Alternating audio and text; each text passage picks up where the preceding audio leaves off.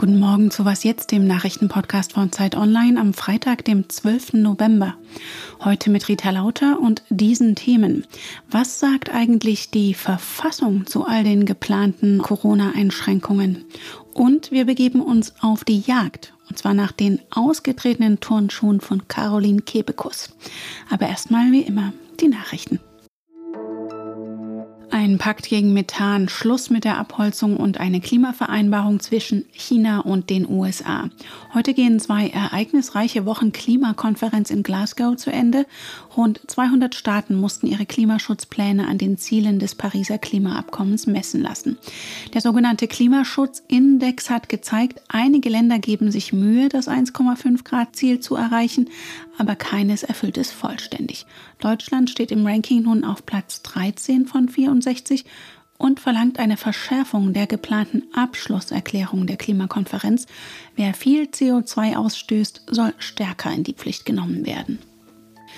Noch immer gibt es Streit über den Brexit. Großbritannien und die Europäische Union sind seit Monaten uneins über den Umgang mit Nordirland. Heute startet der Vizepräsident der EU-Kommission Sefcovic den nächsten Verhandlungsversuch und reist dafür nach London. Die britische Regierung will von den Vereinbarungen des sogenannten Nordirland-Protokolls abrücken. Die EU lehnt das ab. Das Protokoll gibt vor, dass an der Grenze zwischen dem britischen Nordirland und dem EU-Mitglied Irland keine Handelskontrollen stattfinden. Stattdessen soll zwischen dem britischen Kernland und Nordirland kontrolliert werden. Nordirland würde damit politisch weiterhin zu Großbritannien gehören und trotzdem de facto im europäischen Binnenmarkt bleiben. Der Redaktionsschluss für diesen Podcast ist 5 Uhr.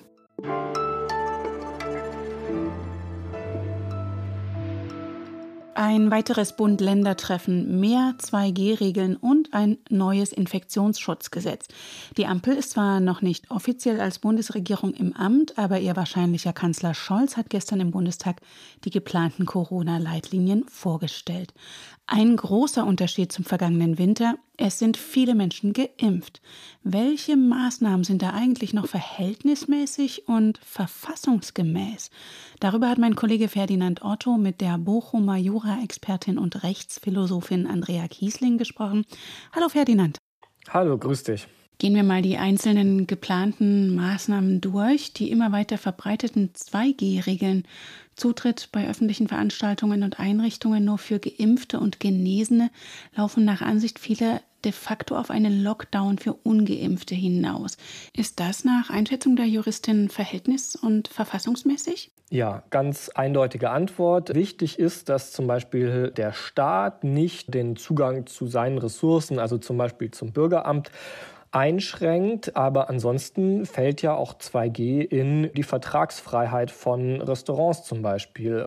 Keiner muss alle Leute reinlassen. Ne? Also das ist verhältnismäßig, verfassungsmäßig und man kann sogar noch weitergehen in der Argumentation. Die Verhältnismäßigkeit gebietet es vielleicht sogar, jetzt, wo so viele Menschen geimpft sind, eben nicht alle pauschal unter einen Lockdown zu stellen oder für alle pauschal die Geschäfte zuzuschließen. Das wäre jetzt auch gar nicht mehr so einfach möglich nach diesem Ampelgesetz, sondern da gebietet es eben die Verhältnismäßigkeit auch zu differenzieren und zu sagen, okay, für diese Personengruppen ist jetzt auch das Risiko nicht mehr so hoch, auch das Risiko, dass sie sich selbst anstecken oder andere anstecken.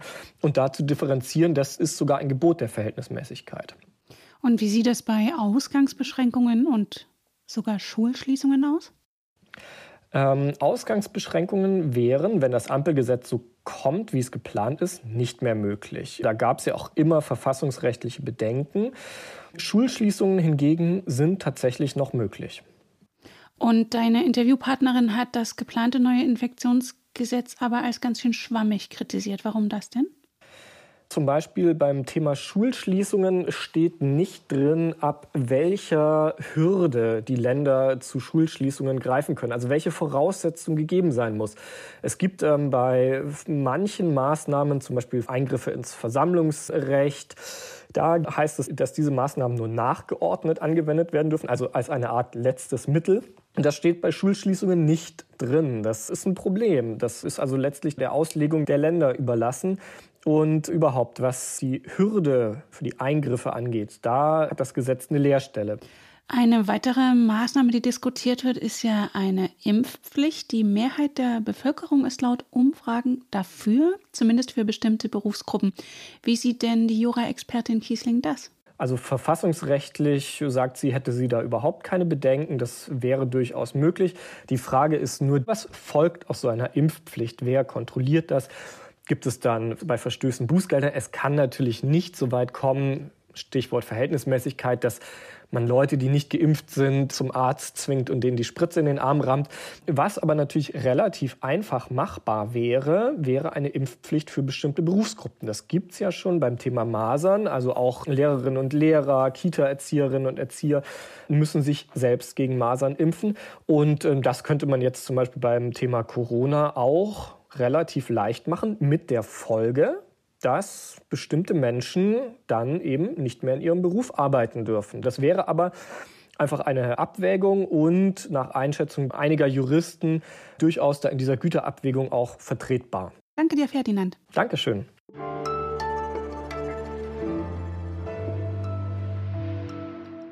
Und sonst so? Wer auf Instagram unterwegs ist, kennt sicher solche Momente. Man versinkt zwischen Fashion-Fotos und Kochkünsten und nach einer Stunde wundert man sich, wieso es schon so spät ist. Instagram testet jetzt die neue Funktion Take a Break, die nach einer voreingestellten Zeit eine Warnung auf den Bildschirm spielt, lege eine Pause ein. Die Funktion an sich ist erstmal nichts Neues, Zeitlimit-Apps gibt es bereits. Überraschend ist aber, dass so etwas von Instagram selbst kommt. Vielleicht haben Insider-Infos aus dem Facebook-Universum oder Sorge vor staatlicher Regulierung ja zu einer ähm, Denkpause geführt.